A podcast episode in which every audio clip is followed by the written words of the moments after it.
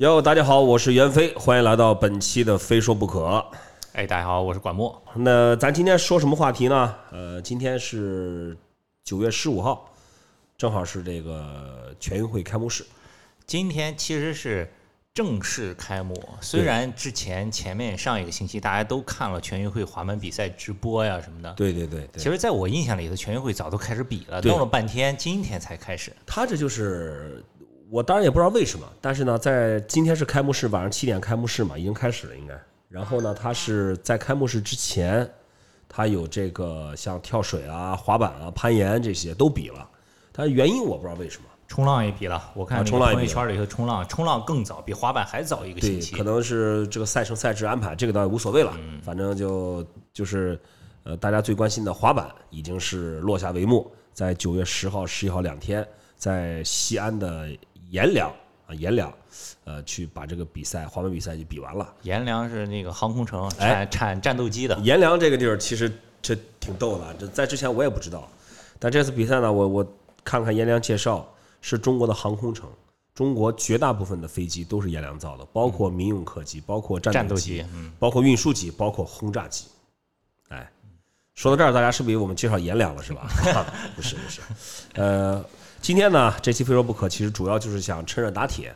我不是刚从全运会回来嘛，也给大家就是分享一下这个中国最高级别的这个体育赛事。体育赛事。那滑板也是第一次成为这个体育赛事的正式项目，它是一个什么样的情况？呃，可能会有人说啊，说这个不是上届全运会就有了嘛？嗯。呃，上届全运会是有滑板，但是滑板是作为群体项目，也就是说非正式项目，这是个半表演项目，也不是就是参与啊，参与啊。就但是其实上届人也不少，上届几百个滑手呢。这个上届我也去了，上届真的是，我记得我上届解说是从早上九点一口气说到晚上十点，三百多个人，每人要比碗吃比结实，你想可想而知这次不是聊上一届，咱就聊聊这一届，你刚去的这一届。啊。全运会开始之前，不是我找宝宝刘录了一期吗？这次他也是裁判，叫副裁判长啊，他现在不是宝宝刘了，是街溜子。是滑板泥宝哥。哎，滑板你宝记名号换了，名号换了，对对对那个时候就跟他稍微聊了几句，这个全运会什么情况？现在你是亲自去了，对吧？又回来了，大家也都看了直播了，嗯但是你就聊了这个直播之外大家看不到的。刚才你说上一届滑板是这个群体项目这届你知道新加的群体项目是什么吗？我知道是广场广场舞。哎，我为什么要提提上届呢？就是大家了解下上届大概是个什么情况，咱能把这个对比说出来吗？嗯，你说起广场舞啊，它其实也是，它也真，它是真的是街头来自街头，对吧？你能说广场舞不是街头，它就叫广场舞，对吧？它就差叫街舞了，对吧？都是 street dance，对吧？在在街上的，对。但这个广场舞成为表演项目，是不是也意味着在在四年以后它会成为正式项目啊？这个 这个咱就不管了，不管了啊。好，我来说这个全运会啊，本届全运会啊，这是正式项目了。呃，其实呢，这次正是这次我去全运会一个最大的感受是什么呢？就确实它成为正式项目之后，它的规格是不一样了。上一届全运会其实我觉得也就像一个比较正式的运动会啊，没有什么太大的感触。但今年全运会呢，那我是我的这个身份是解说加仲裁，仲裁是干嘛的？仲裁就是在裁判的裁定出现争议的时候，就裁判线上打起来了，你过去拉架。呃，拉仗了，哎哎，别别打别打别打别打，哎，干嘛子干嘛？哎别，哎，把板别让板卸头啊 啊，不行啊，开个玩笑啊。仲裁呢，就是打现场打架轮不到我们，有的是保安，哈哈，有的是民警，还有这这次全运会的安保主力是武警，哇，你打打试试啊。哈哈呃，这个仲裁就是在裁判的裁裁定有有争议之后呢，他这个他有一个规定是在十五分钟之内，这个如果哪个队他他全运会比赛是以省为单位的嘛，哪个省队他他如果对裁判的结果有争议，他可以在十五分钟之内提出申诉。那在这个时候，仲裁就要出面了，去受理这个申诉。那那仲裁如果说都决定不了这个申诉的时候，那最后就是会把这个最终决定权交给裁判长。啊，这次全运会裁判长是滑板裁判长是车林啊，这个仲裁是干什么的？就是在这个裁判和裁判长之间，他起到一个先行沟通的作用啊，能能能在仲裁这儿把这个申诉给解决了就解决，解决不了就到裁判长了。那这次这个过程中没有什么纠纷争议吧？啊，基本没有，基本没有。就是你当然说一点争议没有，也也也不可能，它毕竟是个比赛嘛，对吧？呃，然后呢，那我这个身份之后呢，就是他是首先因为呃这个这个疫情疫情原因啊，他他的整个这套防疫的体系是很非常非常严格的。上次保不留就说去之前都要先在省内隔离一周。对，先隔离一周，而且在隔离之前，它有一个全运的一个小程序，上面有四个码啊，一个码是体温，一个码是什么打卡，还有一个是呃打没打过疫苗，还有一个就是核酸。这四个码你要全部是绿色，它我们叫四码全绿嘛，它才可以去到全运会啊。另外你还要隔离，呃，你还要这个就是很多这个防疫的东西全部要到位之后，你才能去到这个全运会啊。而且这个东西对所有人都是一视同仁的。嗯，我我我好像听说，就是有一些真的有一些技术官员，就是因为某一项不符合要求，就是去不了。嗯，所以说这届全运会，首先在这个防疫层面是非常非常严的。在在这个东西通过之后呢，我从上飞机之后，啊，在上飞机之后，我我我是去去西安嘛，呃，在飞机上呢，就是这个身份好像你在在这个登机的时候就会就会被哎，它会显示你是个技术官员，哎呦，对，然后就是他这个就是反正哎会多问你两句，也没有什么特别特殊的待遇，但是你会感感觉到啊，你他们会呃多问问你两句啊，或者是在这个呃在下飞机的时候会会你先下飞机，因为是他要求这个官员尽量的就是为了这个疫情考虑，尽量的去先能不随众行动就不随众行动啊，就是那么到了西安之后，就一上来一些志愿者啊什么，还有这个地勤，就先把我接下去了。接下去之后呢，几个地勤举着牌子啊，就是啊滑板什么的，就引导我丁光五四四个人，因为那那架飞机就我一个，就我一个这个技术官员，就就走了。走了之后呢，还挺逗的，他有个绿色通道，全会绿色通道，就跟着走走走走走，走到走了之后呢，就走到这个转盘这儿，这个志愿者就说：“哎，那个麻烦您稍微等一下啊。”我说：“好嘞。”我我还以为可能有其他飞机差不多的人到了一块，接着去那个一块走嘛，就跟站着等。他们三个志愿者也站旁边在那等。啊，等了几分钟，我就说，哎，我说咱们是在等谁啊？他啊，我们在等你行李啊。我说我没有行李，我 几个人傻站着一天还好问一句，这要不站十分钟在那儿才知道，这真傻了。然后啊，大家就突然这个小误会挺逗的，然后几个人就哎往往外走，走到外面呢，他是所有的技术官员在无论在机场、在高铁站、在汽车站，呃，他只要是有有。有他们到的地方呢，都有全运会专门的工作人员负责接，就防止你比如说你走散了或者走错了呀，或者怎么样。然后接到之后呢，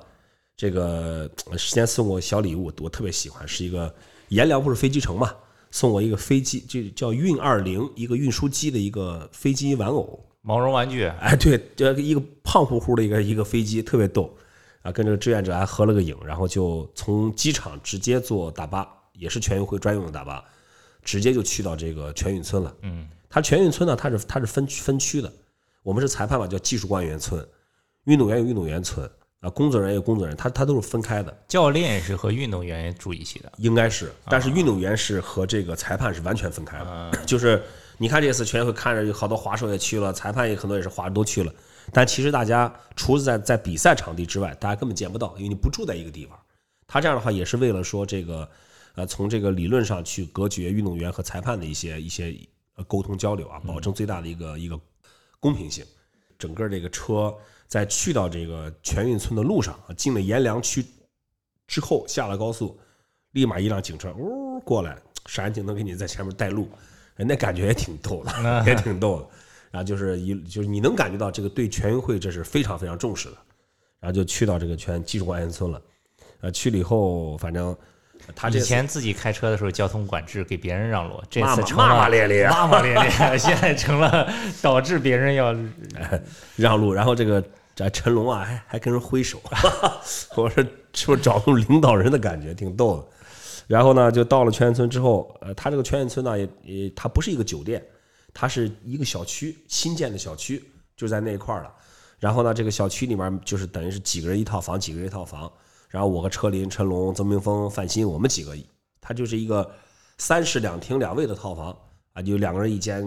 我是自己一人一小间儿，反正就几个人住在一块儿。嚯，这也挺也挺热闹的，也挺热闹。对，大户型啊，这个 这个很大的会，而且房子是全新的。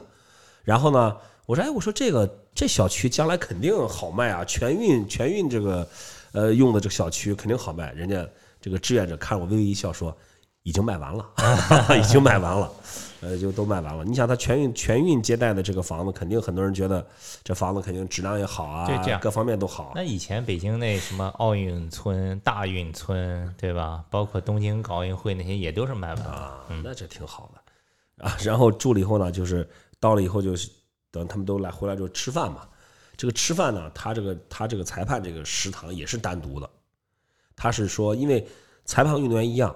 呃，运动员是怕吃坏了，然后就是影响比赛。要裁检什么查出来有哎，什么对你，但裁判呢，他是一个萝卜一个坑，你少一个裁判，他打分人数不够，你也很麻烦。所以裁判他吃也是要求你必须在这个在这个食堂里面吃东西啊，这所有的。然后进去后，第一天到了，觉得哎这个很丰富，哎什么都有，个就是中国各个菜系啊，然后吃。然后吃这种东西呢，它应它应该是肯定是什么都是很健康的食材啊，或者也没有什么添加剂这种。但是有一个问题，健康是健康了，口味差一些，就是它不像我们在外面吃饭，在饭店吃饭那种口味那么有滋味有滋味儿。它其实是没什么滋味儿的，嗯，啊，就是咸咸的咸点儿、酸点儿、辣点儿，但都不会有那种特别重的这种口味。那么它肯定是你想，它调料放，它为了防止这个这个，它为了保证这个饮食安全，它肯定很多这种呃刺激性的调料它不会放。但是呢，除了这点，这个食堂里面真的是极大丰富，现各种吃的、喝的、咖啡、饮料，各种水水啊，什么连冰棍儿都有。随意就感觉你进了一个大食堂，但是你所有的一切你都是随便拿，随不便花钱，不用花钱，哎就感觉有点那种共产主义了，你知道吗？这种感觉。然后呢，而且是他这个全运的接待是非常好的，里面所有的志愿者、工作人员见到你都会很热情打招呼。然后呢，也会有这个那种小小的接驳车，因为因为从住的地方走到食堂或者停车场还有一定距离嘛，基本上这个接驳车是在十二点之前或者十一点之前是一直循环有的。基本上你下楼你不想走了，你想走溜达过去 OK，你不想走了你就哎一招手他就过来，然后你就可以坐这车去到这个食堂吃饭，然后吃完再回来，就还是很方便的。而且他这个呃住的楼下就有核酸检检测点，就是他要求是你每四十八小时之内必须要做一次核酸嘛，那他的很方便，就两个医护人员就是就大概是轮流都一一直有人，比如说你你吃完饭或吃饭前走过那儿，哎过去就可以随时做一个核酸，哎合一个，哎哎就是你合了吗？你酸了吗？就这种感觉特别方便。然后他那核酸也挺好，不捅不捅鼻子，只是捅嗓子。啊，然后就是，哎，这个回头我给你张成龙这个捅嗓子照片，你就一定要放在这期里面，真的太牛逼那张照片儿，就是哎也很方便，而医护人员也都是那种挺年轻的医护啊，也都对运动员就是裁判都很热情，就整个在这个全运的这个这个全运村里面，你会觉得是一个非常非常友好，呃非常安全这个这种这种环境。美丽的新世界，他那边就是有三种安保啊，一个是那种就是民间的那种安保公司的，还有一种就是那个警察，然后就是武警。武警是，然后这个武警呢就是一直在这边巡逻，所以你会觉得特别安全啊。然后就总体来说你，没感觉到特别害怕吗？呃，还好，还好啊，还好。这次去西安呢，基本上也等于就是去了全运会这个这个场地，就是下了飞机，车给你接到全运村，然后每天就是全运村到比赛场地，比赛场地再回来，阎良其实离西安还有点距离，有点距。离，有点距离。所以说这次全运会在西安，可能那些普通大众项目是在我估计他肯定就像奥运会一样，他分赛场，对对可能这些项目是因为它需要特殊场地嘛，对吧？就建在阎良，可能有些那种，肯定也是有些是在西安市区做的那种，比如说那种呃更加主流的项目等等这些东西啊体育。场馆啊，对对对对对，呃，然后就是对我们来说的话，这次其实就根本没去到西安，就是呃到了到驻地，驻地到赛场，赛场回驻地，就每天两点一线，然后最后结束的时候就直接从这边给你送到机场走人，就是全程就是一个像一个闭环一样，你也没有什么机会可以去到这个城区啊或者出去什么的。比赛那一天，我看曾碧峰发朋友圈说是天还没亮就去了，然后我看那个直播搞到晚上，十号第一天预赛呃半决赛吧，半决赛是我们是早上六点就出发了，五点半就起来，然后洗漱一下，吃点东西，就六点出发，七点到。到了以后，因为他是半决赛嘛，人数也相对多一些，又要又要直播，呃，裁判赛前准备啊，运动员准备等等这些，就你想九点比赛也就俩小时，这也就是全运会，哪个商业比赛敢搞到早上九点比？赶早上六点出发，啊，就过了这东西。比赛这东西呢，就到了赛场之后，他这个赛场反正就是，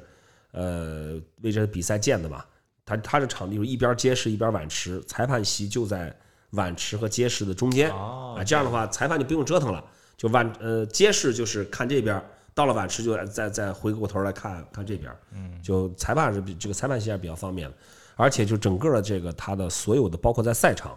对这个工作人员还有运动员的这个服务都是非常非常好的，有休息区啊，有各种零食饮料，就可以就充足供应。就是成龙那一天喝了六杯咖啡啊，没事，还有来杯咖啡吧。我从来没见过成龙喝这么多咖啡。但是有一点，其实其实还是挺有点难受，是因为食堂好归好，但是你白天你你不在那儿，你要到比赛现场，到了比赛现场，我们还是不能乱吃。那就每天就食堂给你打包打包两个餐包，午餐一个，晚餐一个。这个餐包是什么呢？也没有变化，每天就是俩面包，一根火腿肠，一包榨菜，一瓶水，啊一一罐奶，就等于是比赛这两天啊，比赛这两天每天就是只有早晚可以，晚上他我们到了驻地都很晚了嘛，还他有夜宵，嗯，能吃点儿。白天，我跟你讲，你这次问所有参加这个全运会的这个滑板裁判啊，大家吃两天吃最多的就是榨菜、火腿肠、面包，没别的，没有没有他这个餐包每天连连样都不变，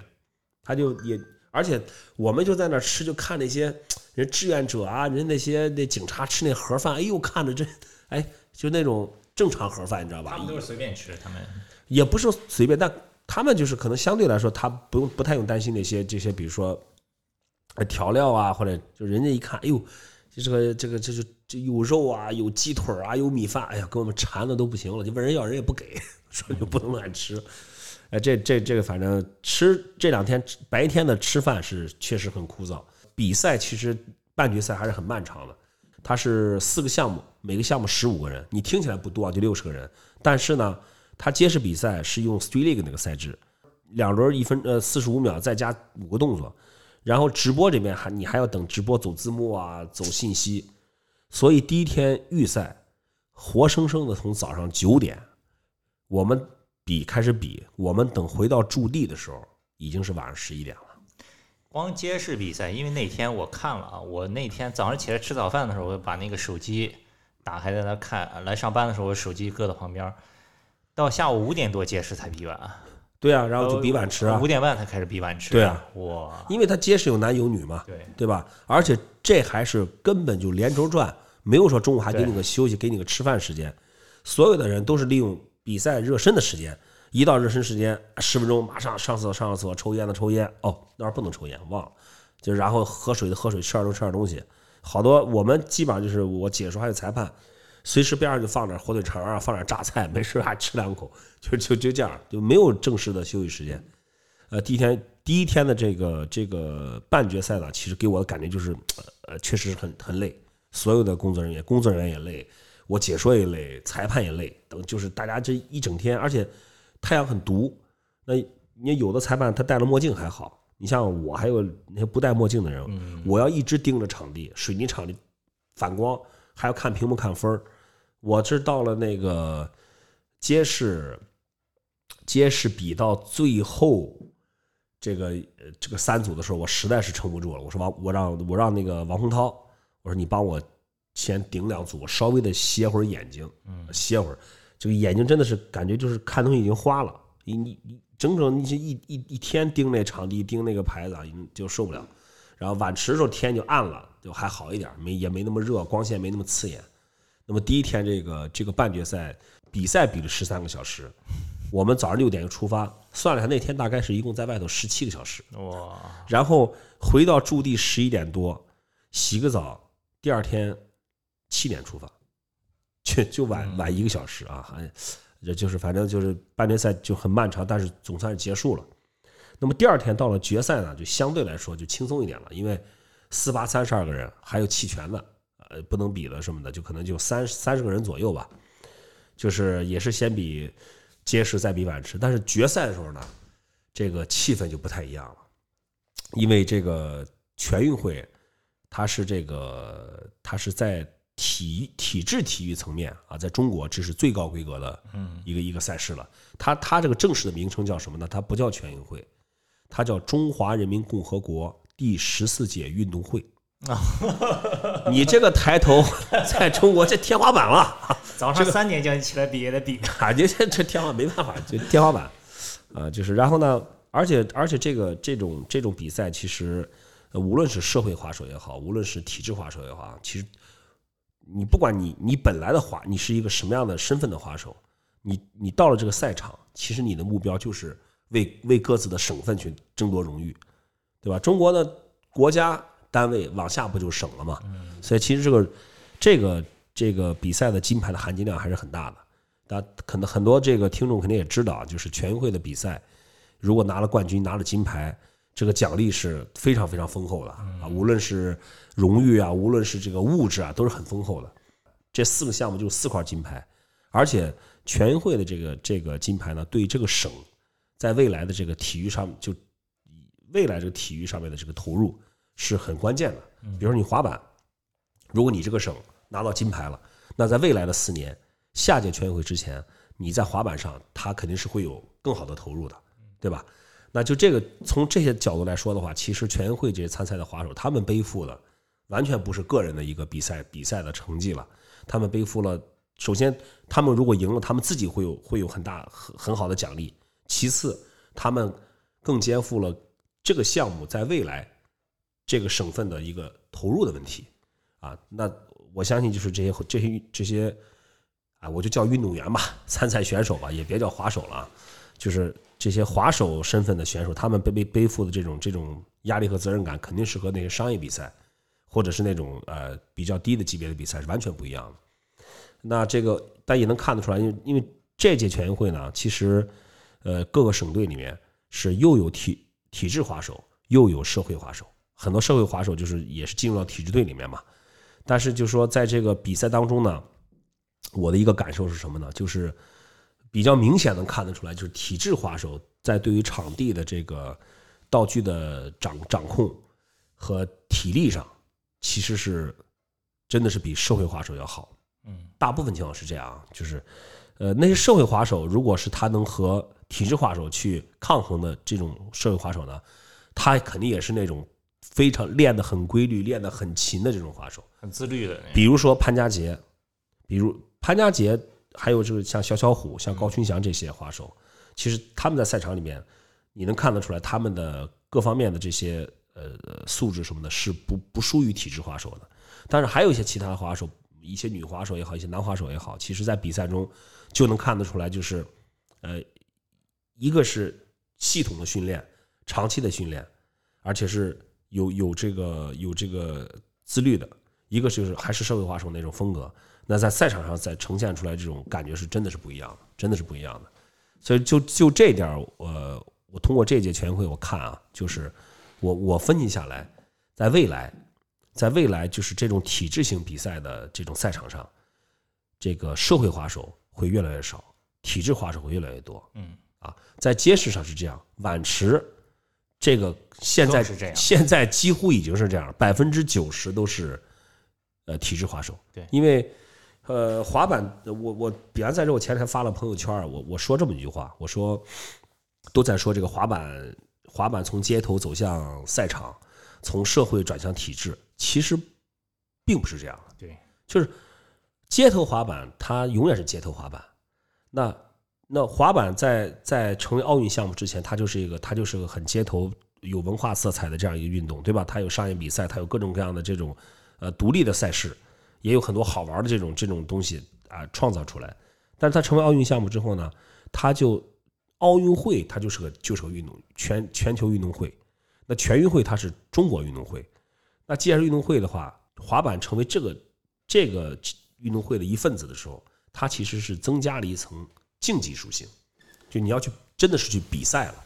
所以说，它并不是说从街头转向赛场，转向什么竞技，而是它多了一层这个竞技的属性。那街头和文化的属性，它和竞技和体育的属性，它等于是是两条线平行了，并行了。嗯，就那么现在你看，在中国也有体制滑手，也有社会滑手，对吧？呃，尽管有有这个呃社会滑手进入到体制这种情况的存在，但是大部分还是我社会滑手我就玩我自己的，体制我就练我自己的。它其实它也也没什么冲突，也没什么矛盾，只不过是两种不同的滑板方式而已，或者说两种不同的滑板形式而已。你看，我刚才我也说了，像这种全运会这种比赛，四年一次，或者奥运会这种比赛，滑手滑手背负的责任和压力都是特别大的。嗯，那在这种前提下的话，我分析下来，在未来，那可能参加就是参加这类竞技性比赛的这种任务，基本是落到体制滑手身上了。体制滑手他们选择这个项目的时候，他们可能的这个理念和初衷和和街头滑手也不一样，对吧？他想的是我要可能为国家争争得荣誉，我要为要我的省改变自己的命运。争得改变自己的命运，对吧？我全运会拿一个冠军，我奥运会拿一个冠军，真的是可以改变。你不说改变全部的命运吧，至少你这四年，你未来这四年还是有很大的变化的。那在这种情况下，其实我也看得出这次比赛滑手真的是非常拼，真是很拼很拼的，就是基本上把自己能做到多难的动作，能做出多好的线，就全力以赴了，全力以赴了。因为毕竟你这种比赛，你全力以赴，最后的结果如果是你想要的话，那你你你的获得会比其他的比赛要多得多，对吧？无论是荣誉还是物质。街式比赛最后的话，那个呃女子冠军其实就是这个东西悬念不大的悬念不大的。曾文慧是也参加奥运会，而且她在曾文慧是在体制滑手层面，那么经过层层的筛选，那么她是最终是是出来了。那他的这个无论是体力，无论是动作的掌握的这个熟练程度，还有就是在失误的时候那种自我保护能力啊，就是还有大赛经验呀，对这奥运会都参加过了，对吧？全运会在看来也就是另外一个奥运会而已。那么发挥也稳定，在比这种比赛四二加五的这种比赛，其实发挥稳定很重要。那最后其实呃也并没有什么悬念的，曾文慧是给广东队拿到了一块金牌。那男子这块其实悬念就是就比较激烈了。那么其实三个夺冠大热门就是呃这个潘佳杰，然后小小虎，还有这个高金祥。决赛那天 CK 是让我眼前一亮，对，那天 CK 发挥的特别好，赛赛前好像没有怎么听说过他的呼声啊什么的，但是他那天比的还真是，这个有个词儿不叫什么黑马嘛，对吧？其实这次啊，咱咱先从这个第三名说啊，这个男子街式和女子街式第三名都是湖北队的，第三名女子第三名是石文秀，啊，男子是陈子峰 CK。其实呢，就是你说这俩这俩，而且这两个滑手其实他都有希望能拿第二名，但是对于这个这个湖北队来说，那建队时间也不长，对吧？呃，两个滑手一男一女都拿两块铜牌，这也其实是个挺不错的成绩了。是啊那 CK 他线路里面，我觉得好的是那个 backside wide nose grind river 再转回来这个动作，其实比赛中用的人也不多，对而且还是在杆子上做的。然后，然后大绝招直接他做了做什么了啊？backside tail 好像也成了，我记得 backside tail slide 在那个斜杆上，然后有一个 hurricane，还有一个是哦 backside wide nose grind 大杆也做了，而且是一次成。很干净的那个，对，很干净。他其实 CK 如果后面能再多成一个动作，难度动作，他可能就是第二了。没有那么多可可能。对，然后男子这个其实冠亚军争夺战是在小小虎、潘佳杰和高金祥这三个人都是有夺冠实力的。然后呢，而且小小虎这次是密练了一个动作，你见过在这个中国哪个滑手比赛里面在大杆做 switch frontside leap 吗？没有吧？他是在好像因为预赛那一轮刚好我是去休息了，我听他们说预赛的时候小小虎这个动作是一次成。哇，一次成，你可见平常练的这个动作练的有多熟啊！而且小小虎，我记得在赛前的时候好像有说他扭脚了啊什么的，就很低调。哎好像赛前热身的时候，我记得群里头车林也说他也没怎么练什么的，对对吧？这个，呃，这个，然后呢，决赛的时候他 frontside leap 也是一次成的，但小虎这次为什么他拿了个第四名？他有一个动作很可惜，试了好久也没成，switch Backs Leap。这个动作如果成功的话，他至少也是第二名。嗯，这就分高啊，至少是第二名。然后咱们再在那小虎这次就很遗憾，就是拿到第四名啊，没就是呃 CK 第三名。关键咱就说说这个潘家杰和高金祥这俩第一名、第二名。其实呢，这次这个潘家杰是前面两个轮轮次赛的时候，他分没有高金祥高，但是后面大绝招他也做了 K 飞拜利啊，也做了呃 K 飞防包吧，好像是，反正他的动作也也挺难的。那高而且潘家杰这个轮次赛啊，嗯，包括预赛、决赛，他第一轮都不好，对，但是他心理素质好，第一轮不好吧，他第二轮能找回来，哎，还是不但是输他这个二加五有个问题，你你想，如果传统的就就两个轮次赛选得分最高的一轮，他这个没问题。但是二加五就是你要求这他是要从这七个分里面选四个高的来相加，哦那其实这就意味着，其实你每一个每一每一次，无论是轮次赛还是大绝招，你都要争取拿到好分数。嗯，那潘佳杰其实他第一轮没发挥好，分不高，其实就吃点小亏。然后高金祥呢，他这是两个轮次赛都分儿挺高的，然后到了大绝招，上了一个 back 三百六，一次稳到不行不行的那种那种。后来呢，后来又做了一个 kifly backside lip，落地有点不干净，板儿还折了，但但是他没掉下来，就他算，但这个这个得分就是没有那种完美落地那么高。嗯那后来潘佳杰是做了一个特别干净的 kifly backside lip，、嗯然后所以说其其实按照这个比赛的打分规则啊，如果比如说呃在这个大绝招里面这个动作这个选手先做了，然后你你再做，其实你得分是会比那个选手即使同样动作、同样的质量，那你得分肯定也是比先做的选手要低一些，因为他鼓励你创新嘛，不要大家都做一样动作嘛。但是呢，潘家杰因为他高金祥那个落的不太不太不不太稳，然后潘家杰那个落的特别稳。那因为潘家杰做的质量高，他虽然是后座，那他拿到的这个分儿是和高金祥是一样的，这就已经就意味着裁判认可他这个动作质量是高的。嗯，但是然后后面就比较有比较有戏剧性了。高金祥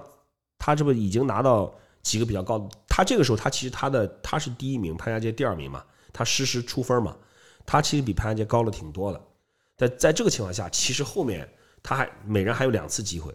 他如果稳定发挥，哎，做一些哎有正常难度的动作，他是稳拿冠军。嗯，这个时候出现了一个意外，高金祥他是想试，他可能是太想拿后面都要拿高分了，他想后面要试一个借那个斜坡最大的斜坡，直接 gap 过那斜面落到平地，这是个很大的落差。然后呢，他在试的时候，half flip 落平地的时候，落地的时候被这个板子好像是插到腿，插到腿了，很非常非常重，当场就，我当时我我的第一反应是他骨折了。就抱着腿啊，就在场地里面啊，疼的不行了，说给我水，给我水，我也不知道他要水干嘛，就抱着腿那种，就就完全是那种骨折那种反应。后来就医护赶紧上来给他就是递水啊，后来就看了表现非常非常痛苦，然后就担架抬走了。那后面这两轮就比不了了呀，后面两次机会就比不了了。那在这个时候，潘佳杰他是有有两次机两次机会的，潘家杰也能看得出来，他也他也想反超，肯定是要反超啊。那必须得拿大招，再拿高分了。他这个时候他在试，就是 big spin frontside tail blunt 这个动作，真的比赛中也没有人做过。而且如果就是他这个动作能成功的话，他还有两次机会。他如果一个一一种选择是他这个动作成了，他再做一个动作，他分儿肯稳稳是拿第一了。另外可能性是他做他做这个这个动作他成了，而且质量很高，可能他的分数也也可能会超过高金祥一点点，这都是一些可能性。但是呢，肯定在在这种这种前提下，就说白了就就是就是说就是成则冠军，不成就没有冠军。那潘佳杰在后面两次，高群祥他是已经是退场了吧？他有两次机会，他还是想想滑手，其实也有这种心态，我要成最难的招。两次试这个呃，就是这个 base spin tail blunt 都没成功。那随着潘家杰第五次尝试失败之后，没没没有他失败就没有没有分数嘛，那高金祥就就成为冠军了，就是意味着高金祥他虽然他失去了后面两轮的机会，他受伤了退场了嘛，但是潘家杰也也没有成，那等于是这个分数还是保持了和就是前面一样。那最后高金祥就是拿到冠军了。然后这个朋友圈好多人在评论说说高俊翔开玩笑说高金祥躺赢啊。当时他一受伤，我们看看后面他两轮比不了了嘛，就因为他那两个肯定是没有分了。但高俊翔呃潘家杰还有两次机会，我们都在想会是一个什么结果，结果还真的让他躺赢了，真的让他躺赢了。那所以说这个后来这个领奖的时候，高俊祥还是坐着轮椅上去的，就是反正男子这个街区赛真的是到最后那个时候还是非常。尤其你在现场，你看还是很很刺激的，呃，很很有悬念，很紧张的。是对，而且你看高金祥又受伤，出了个意外，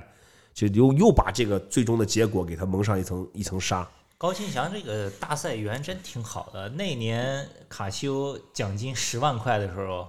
那次也是我主持的，我记得很清楚啊。那次他和俊仔的分非常接近，俊仔最后那一轮，他只要把自己的动作全部完成了，他就肯定是能拿第一的。但是俊仔有那估计十万第一名十万奖的压力也也不小啊。俊仔当时我记得应该是一个 backside hill 上了 Europe gap，他做的其实挺熟的一动作，要么就是那个，要么就是另外一，反正他很熟的一个动作失误了。高金强最后就是独得十万奖金啊，独得十万奖金。反正 高金强其实是比大赛的运气还真的是不错。那这次提前受伤退场，最后还是拿冠军。啊，只能说明就技术肯定是很重要的，但运气也是也不可或缺。那最终这个比赛排名就是高金祥第一，潘佳杰第二，呃，CK 第三，小虎第四，啊，就这样一个一个结果。呃，这就是这个男子的这个这个决赛，很还是很刺激的。那么说完街市呢，就是碗池这边，碗池这边其实呃都是体质滑手啊，大家训练的都差不多。各方上一届。那个群体项目的时候，还有什么老鹰呀，对吧？今年的这个社会滑手，我想有谁啊？陈烨算一个哦，郑好好算一个，他们都广东队的嘛。啊，其他的话，我想有没有社会滑手了？好像就没了，基本上都是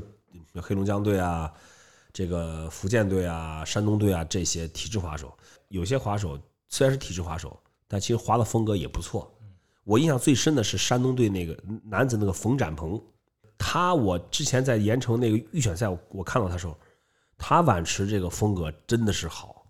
无论是腾空啊，无论是呲，这个风格完全就是就很很范儿很正，咱说范儿很正啊，就就就就是我如果滑碗池那种，他这个风格我也我也觉得是好的，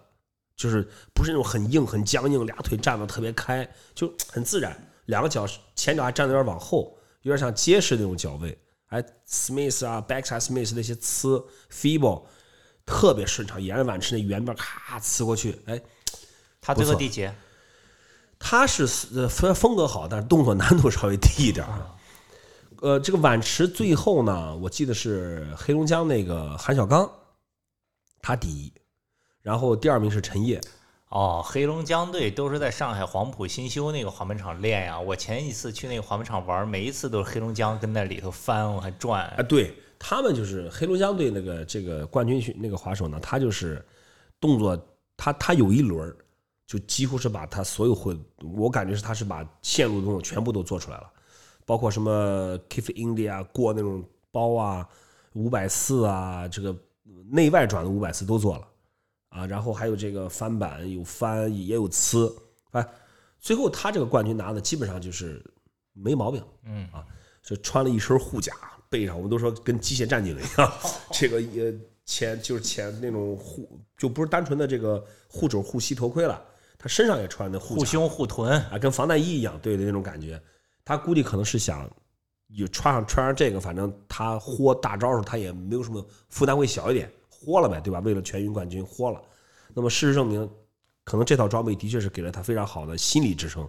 啊。最后拿冠军，陈烨呢，其实很可惜。陈烨他在整个的线路里面都完成的不错，但是就是有一个动作，就那个 full cap hill，就倒滑三百六转体跟翻手抓，他没成。嗯，他这个动作成了，还真不好说谁是谁是冠军，谁是亚军。哎，第三名是谁？第三名记不太清了。第三名。呃，然后女子女子这个碗池滑手呢，其实我们我也好，就是裁判也好，都一致也是认为风格最好的是也是山东队的一个女滑手，叫李玉娟。啊，她第一次我第一次见她，她是在这个盐城，呃，上次盐不是盐城，是安庆那比赛，去年啊看到她，哎，风格真的不错。这山东队这个碗池教练是找的哪儿的？他不是，呃，他们山东队呢是疫疫情期间就出国训练了嘛，哦，结果因为疫情被困在澳大利亚八个月，哎呦，管用啊！好使啊，好使啊！这个，这就是的确，他们他们队就在澳大利亚就是练了八个月，那几个滑手那个范儿是是挺正的，不一样。在国外练肯定是不一样。那么碗池最后这个拿冠军的李，就是就像冯展鹏一样，李玉娟虽然风格好，但是毕竟是比赛发挥还稍微差，拿了一个银牌。呃，这个金牌是，嗯，就像那个曾文慧一样，呃，金牌是参加奥运会这个晚池比赛的张欣。那你在你你想这些张欣和特文慧，他能突破重围，能成为奥运会的参赛选手，那你你在这个赛场上一看还是看得出来的，就是就像曾文慧一样，张欣在碗池里面的线路啊、动作呀、发挥的稳定程度，这都没得说。那最后拿了冠军。那李玉娟最后一轮还想尝吃，你像女滑手里面，中国没没见到谁做五百四吧？李玉娟最后一轮还想拼个五百四，没成，挺可惜的。嗯，对。但是李玉娟所有人都特别喜欢她一个动作 rocking roll，她那 rocking roll 就是做的就是那种特别 OG 那种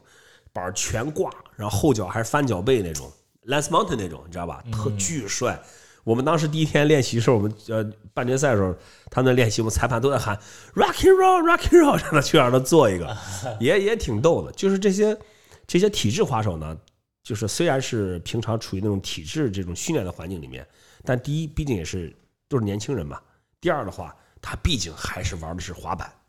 他他或多或少的还是会受到滑板文化的影响。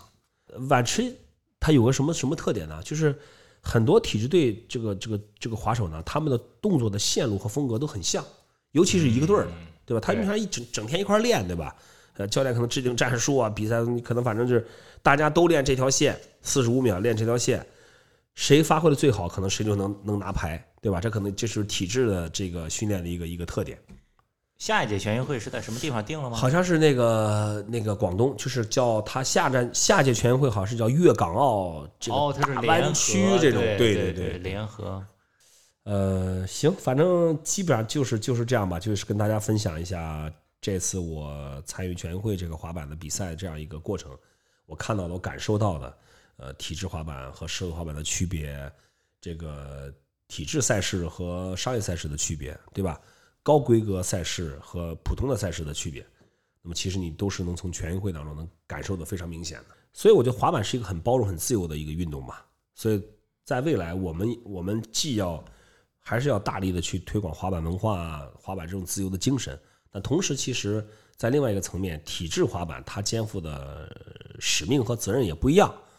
对吧？那那这个东西，奥运会这这个层面的话，想要为国拿牌、为国争光，我估计还是得靠这些体制滑手的这种长期的、持续的高强度的训练。行，反正这就是这一期